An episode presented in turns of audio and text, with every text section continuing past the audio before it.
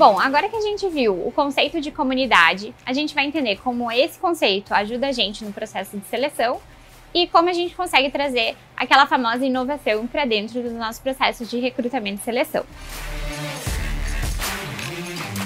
O conceito de comunidade nos ajuda a criar o primeiro passo da experiência do candidato. Ou seja, lembra que a gente está pensando que as pessoas são incríveis, né?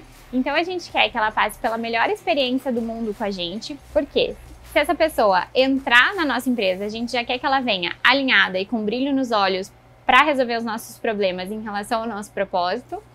E também, se ela não entrar na nossa empresa nesse momento, ela mesmo assim pode se tornar uma embaixadora da nossa marca e continuar divulgando a nossa marca empregadora para outras pessoas.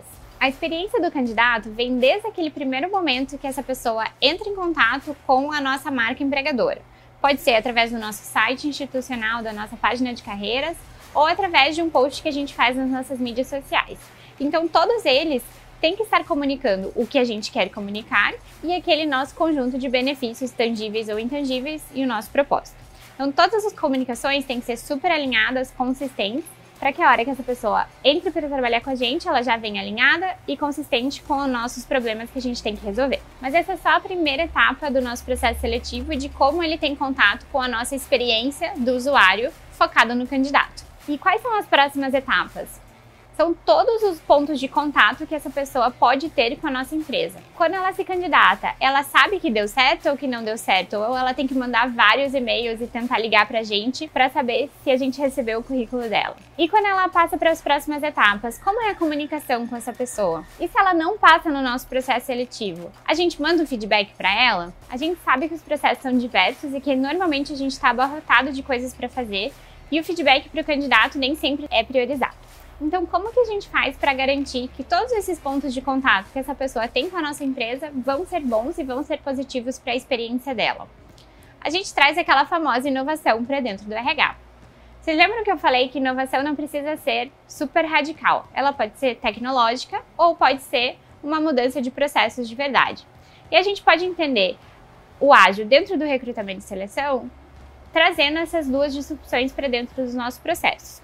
Primeiramente, a gente precisa entender que a gente pode visualizar o nosso processo de recrutamento e seleção não como um fluxo super complexo, mas sim utilizar o Kanban, por exemplo, para visualizar os nossos processos.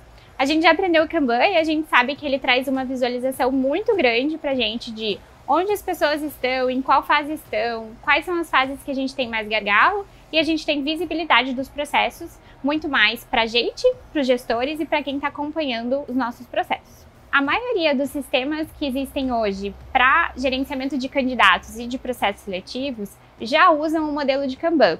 Então, todos os candidatos que entram já entram como pequenos cards, como se fossem os post-its, dentro de cada fase do processo seletivo. E o nosso Kanban de recrutamento e seleção pode ser organizado como nova candidatura, primeira fase de triagem, entrevista presencial, teste, aprovados, rejeitados e assim por diante.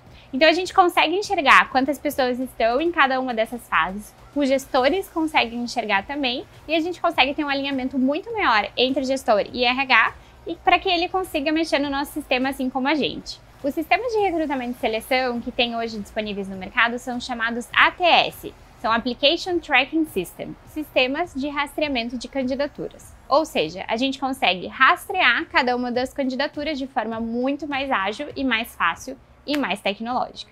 Esses sistemas, além de melhorar a experiência de quem está fazendo o processo seletivo, ou seja, o profissional de recursos humanos e do gestor, ele também ajuda na nossa experiência do candidato. Por quê? A maioria desses sistemas tem automatizações de processo. E dentro dessas automatizações de processo, a gente tem automatização de e-mails, automatizações de mensagens, comunicados e assim por diante. Então a gente tira a carga operacional do profissional de RH que tem que mandar e-mail por e-mail de feedback para candidato. E essas automatizações permitem com que a gente personalize os nossos e-mails de feedback para candidato, colocando nome, nome da vaga e até mesmo o feedback mais específico pelo qual ele não foi aceito para essa posição naquele momento. Essas automatizações tornam o processo muito mais claro, muito transparente para as pessoas que estão participando dele e ajudam a gente com a comunicação com o candidato. Dessa maneira, a gente consegue garantir uma boa experiência para essa pessoa, mesmo que ela não seja aprovada, que ela continue querendo trabalhar com a gente, porque se sentiu respeitada durante o processo seletivo. E tudo isso é chamado de experiência do candidato. Se a sua empresa e seu RH não tem recursos hoje para investir em um grande sistema que vai ajudar a gente nessas automatizações, existem muitos sistemas hoje que são gratuitos, tem versões gratuitas e que a gente pode usar, que usam o Kanban, que agora você também já sabe usar, e que podem ter esse nível de personalização. E mesmo que a gente não consiga usar esses sistemas que são gratuitos, a gente pode chamar os nossos colegas de marketing para que eles nos apresentem as ferramentas que eles usam para automatização e envio de e-mails para a gente garantir uma experiência para o candidato, mesmo sem ter os recursos tecnológicos para isso. Então a gente pode ver que o Kanban não serve só para gerenciamento de projetos, mas ele pode nos ajudar também no gerenciamento das vagas e dos candidatos, para que a gente seja mais assertivo nos nossos processos. Além do Kanban, existem outras metodologias que a gente pode usar dentro do processo de recrutamento e seleção para ajudar a gente a ter entregas mais constantes. Então, o Scrum, que a gente viu lá no primeiro módulo, também pode ser usado e o conceito de sprint traz entregas constantes em relação a vagas. E essas são algumas das maneiras que a gente pode trazer inovação para dentro do nosso processo seletivo. Na próxima aula, a gente vai se aprofundar um pouquinho mais nessas metodologias.